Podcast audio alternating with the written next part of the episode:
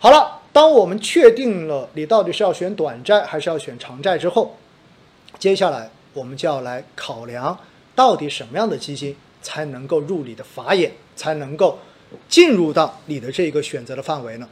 那我们要从多个维度来考察一只基金，哪几个维度呢？首先看一下这一个债券型基金成立的时间长短。哎，时间长短重不重要？时间长短呢？说实话啊，你说它重要也重要，你说它不重要也不重要。但是呢，至少你成立的时间长，那么它能够体现出来的，你能够查到的它的历史业绩数据就越丰富。所以的话呢，对于评价基金经理的一个操作的实力、他的投资能力的这些依据，就会显得更有说服力。所以一般来讲的话呢，我对于债券型基金的这一个选择哈，我还是建议大家尽可能去挑那一些已经成立满了三年，甚至已经满了五年以上的债券型基金。过于短的刚成立的，那么我觉得其实大家可以稍微的把它往后放一放。当然，除非这一个基金经理本身他管理的其他产品已经有了非常长时间的这种历史业绩来证明他的能力了。那么这个时候呢，我们或许可以另当别论一下。所以，第一，基金成立的这个时长，我们还是有一定的要求的，在某种程度上面是对于基金经理的这一个管理债券型基金的这一个时长是有要求的。所以这是第一点。那么第二点，当然就是要看基金经理了。那基金经理到底能力如何？到底如何来看待基金经理的相关的这种能力？我告诉大家哈。这一点怎么看？第一，看历史的业绩排名。在之前讲业绩排名的时候呢，我相信跟很多人去讲过哈，就是五四三二原则，对吗？五四三二原则大家还记得吗？复习一下，过去五年的排名应该要在同类基金产品中间的前百分之二十，也有前五分之一。过去三年的同类排名应该是在前四呃前三分之一，五四啊前四分之一，然后。对，然后过去两年的排名应该是在前三分之一，而最近一年的排名应该是在同类的前二分之一，五四三二原则。那么这个五四三二原则，很多人说，哎，这不是选股票型基金的吗？我告诉大家，五四三二原则适用于所有的主动管理型基金，它只是不适用于被动型的指数基金而已。所以我们在选择债券型基金的时候，同样适用于五四三二。而且我还要告诉大家一点，其实债券型基金更加好用五四三二原则。大家知道为什么吗？因为债券型基金的基金经理的稳定性是大大的超过了权益类基金的基金经理稳定性的。权益市场因为市场经常会出现短时间的大涨或者大跌，所以呢，有很多权益类的基金经理可能赶在风口上面，在某一个年度的业绩特别好。那么业绩好之后，很有可能的话呢，他的职位就发生了变动，可能就跳槽了，或者说可能就奔私了，对不对？这样子的话呢，其实对于基金持有人会造成比较大的困扰。这也就是为什么在过往我讲到定投、长期投资的时候，我会跟大家说，我首先推荐的是指数基金，而不是主动管理型基金，因为基金经理的这个变动因素确实让人比较烦躁。但是呢，债券型基金哈，债基的基金经理往往它的流动性会要小很多。所以呢，用五四三二原则来进行历史业绩的这种回溯判断更有效一些。因此，还是一样要在同类的这个基金中间看五四三二，看看这个基金满不满足五四三二原则。但是呢，这里特别提醒大家一点哈，就是之前说的，纯债就是纯债。如果我们在各个网站上面你去看这一个同类排名的时候，请你一定记得，不能够把纯债的这种基金。跟含有可转债投资的这一种所谓的纯债基金放在一起去评价它的历史的这一个排名哈，这是完全不一样的。所以呢，有很多网站上的排名也许会有非常大的差异，原因是因为他们在进行相关债券型基金分类的时候，它分类本身就分得不准确，这一点大家是要小心的，好不好？因为你如果从长期业绩来讲，你要拿一个纯粹的债券型基金，跟一个可以投可转债或者二级债放在一起去比，去比总收益的话，那一定它是比不过的，这一点大家一定要清楚哈。所以五四三二原则，在同类基金中间是一个挑债基仍然可以沿用下去的原则。那债基我们在投资的时候，因为本身就是出于什么？出于低风险，而低风险的概念是什么？低风险的概念就是，当它出现回撤跟下跌的时候。它不能够跌的超出我的心理承受能力，而这个心理承受能力，我们不能够把它跟股票型基金相提并论。比如说，股市随随便便跌个百分之十五以上，这是一个非常正常的事情。但是，如果你所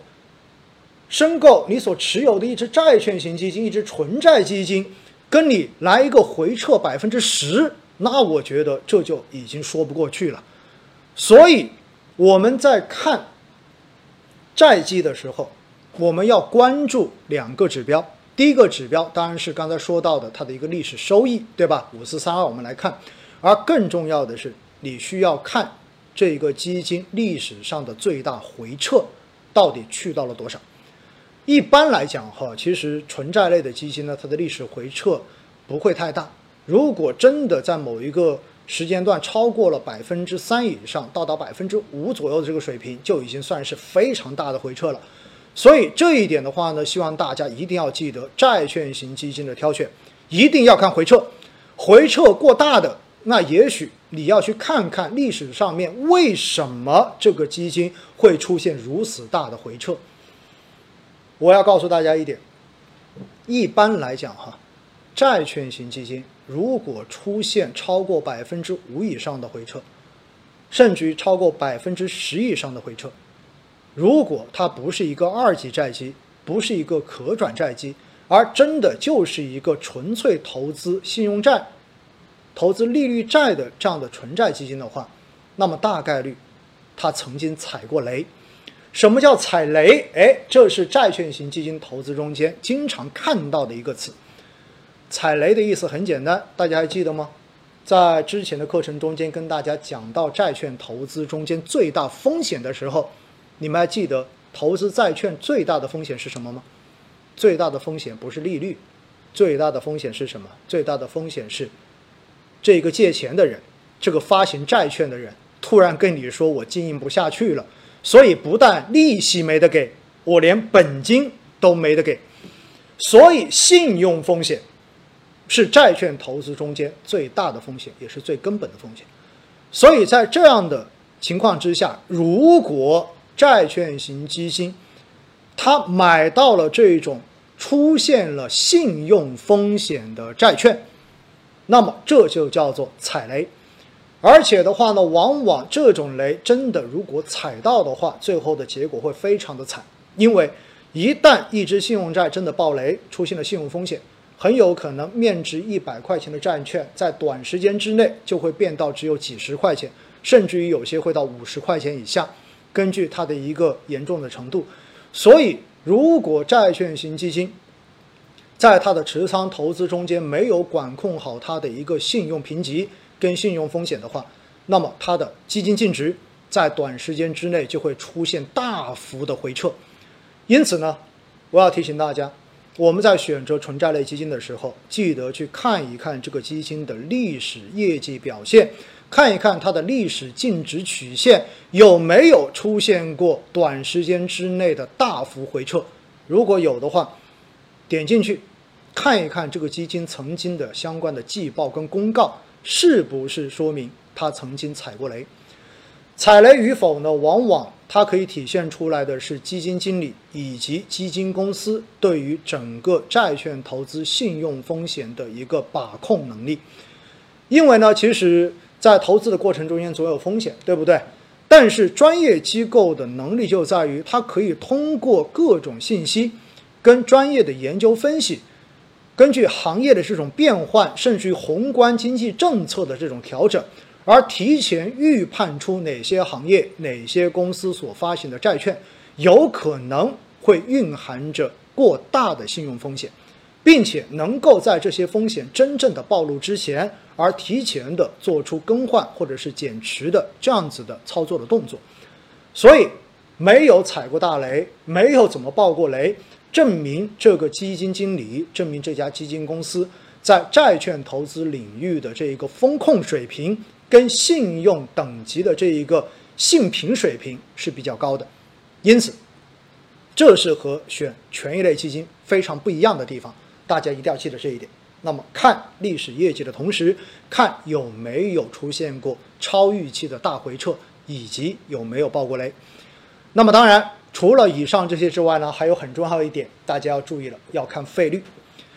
费率哈，说实话，在过往的这种直播或者说我们讲权益类投资的时候，我比较少去提及费率。为什么呢？因为公募基金的这种费率和严格意义上来讲的话呢，还算是比较高的。比如说，我们正常费率，如果你申购一个普通的权益类基金，可能要百分之一点五，对吧？百分之一点二。然后哪怕是呃这种指数类基金，可能要百分之零点八。那为什么在平时讲权益类基金，我不会太去提及这个事情？因为毕竟呢，权益类的这种投资，它能够带来的回报是比较高的，所以相对而言，费率你付出的这个费用，跟你所能够赚到的预期收益相比的话呢，它比较少。因此呢，基本上我很少谈。但是因为债券型基金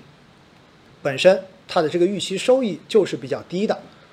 我们前我们之前也讲过，对不对？近十年的一个纯债基金的呃平均收益就是百分之六点一左右这样的一个水平，所以呢，既然你平均的年化只有百分之六点多，那么这个时候你的这个费率就显得很重要了。所以债券型基金最后在选的时候你要关注费率。跟同等产品、跟同类产品比起来，是不是比较便宜？那么这个费率包括什么？包括申购费，包括管理费，对吧？各种费用，你最后加总之后，你看一看是不是相对而言它是有成本优势的？有成本优势，那么在这种情况之下呢，就更值得去选择，因为长期拿下来之后，实际上每年如果你能够比其他的基金，便宜零点几个百分点的这样的一个费率，实际上这就会变成你的一个收益，而且呢，本身债券类基金就是一个比较稳定的这种投资回报预期，所以呢，相对而言哈，它的这种复利效应可能更加重要一些。那么在这种情况之下呢，哪怕你每次本金能够多一点点，很有可能在长期的持有的背景之下，反而它能够有更好的这种收益的预期回报，因此这是非常重要的。好了，我们讲完了对于基金、对于债基的这个挑选的相关的技巧之后，哈，可能我们就要上升，再往上提一级。那选债基，当你把这个产品挑出来之后，可能更重要的，你再往上看一看，看看这家基金公司本身，它在债券型基金固收类投资中间，到底是不是具有非常好的历史业绩跟历史口碑。为什么要强调这一点呢？前面跟大家讲过，相比权益类基金经理而言，债券类基金经理的稳定性是要更高的。而债券型基金经理的稳定性高，其实背后的逻辑是因为整个债券市场的话呢，它是一个比较大的市场，而且的话呢，因为它本身就是能力强跟能力低中间能够创造出的这一种业绩差，可能并不像权益类股票型基金。体现出来的那么大，因此，往往固收类的这种投资，更多体现出来的是基金公司团队的这种固收投资实力跟信评实力。因此呢，我们说哈，在挑债券型基金的时候，也许基金公司整体的一个固收的能力，可能显得它的占比要比权益类来的更大一些。那我们如何去评价，就是一家基金公司它到底在固收类的这一个投资实力是不是强呢？我要告诉大家，第一个指标就是固收管理的规模，也就是我们要看一看这家公司在债券类、在固定收益类这个资产管理的规模在市场中间是不是足够大。为什么要提醒这一点呢？实际上哈，大家必须要明白一个事实的真相，那就是。真正买固收类、买债券类基金比较多的，不是散户，不是个人投资者，而是机构投资者。只有机构投资人，其实在整个的资产配置中间，他们才会有更主动的意识，要更多的去配中低风险的资产。所以在市场上面，真正买债基买的多的都是机构。作为散户，作为个人投资者，这一块的配置其实都不多。我相信今天在听直播的您哈，你回想一下，你包括你身边的人，有多少人买了债基啊？有多少人在自己的组合中间是绝大多数配债基的？我相信肯定不多，对吗？所以，如果一家公司本身固收的规模特别大的话，那证明。机构配置它产品的这一个比例就会比较的高，而机构投资人本身就是专业的，所以他们在选择相应的这种产品的时候，会从专业投资人、机构投资人的角度更加专业的来看待基金公司在固收产品投资的能力。所以呢，固收管理规模越大，那么往往意味着它得到的市场上机构的这种认同就越高，所以。很重要的，我们就是要看基金公司固收的整体的规模到底有多大。